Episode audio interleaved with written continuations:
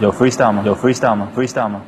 在这个差不多的城市，拿着差不多的工资，过着差不多的日子，开着差不多的车，上着差不多的班，在差不多的路上听着差不多调频，那些差不多的节目，说着差不多的人。我八零后出生，说话就大声，广播里发声，要有我人生，不做差不多先生。嗯、FM 八八九，你的财富 Radio，午后加点料。欢迎回来，午后加点料，我是海鹏。再来说说最近引发争议的茶颜悦色。近期，网红奶茶品牌茶颜悦色因为一句广告语登上风口浪尖儿。来茶颜买奶茶的美女很多，如果你碰巧认识了一个，你可以小声告诉你的小伙伴：“我捡了一个篓子。”被指物化女性，不尊重女性。随后。二月十九号到二十号，茶颜悦色两度发声道歉，并解释句子造的生硬，没有把握好尺度，没有做到不会产生歧义。这被网友理解为茶颜悦色坦白了广告词没技术处理好，这说明文案在设计方向上就已经有问题。事实上，茶颜悦色并非初犯，茶颜悦色此前推出的广告语什么“官人我要”。皇家码子包装袋上的“顺求女汉子一枚，宽衣解带杯里来，沐浴三到五分钟，软禁于冰箱”等等，同样也是打低俗牌，玩色情擦边球。一个以女性为消费主体的品牌，不断用贬低和冒犯女性的方式打色情擦边球，屡次三番犯同样错误。茶颜悦色现在却解释。没有做到不会产生歧义、无心之失的说法，让抵制的消费者难以相信。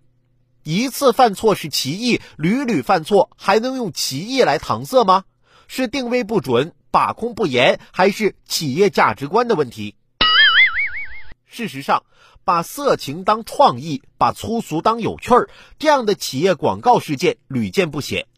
二零一三年青岛啤酒节上出现的“来一炮爽到底”广告，旁边印着的是衣着暴露的妙龄女郎。不少家长忧虑其对孩子的不良影响，将孩子从旁边拉走。二零一八年郑州万科城的广告语：“春风十里醉，不如树下学生妹。”由于万科城位置就在郑州大学新校区，此举被认为点名侮辱郑大学子，引发众怒。类似案例林林总总，不胜枚举。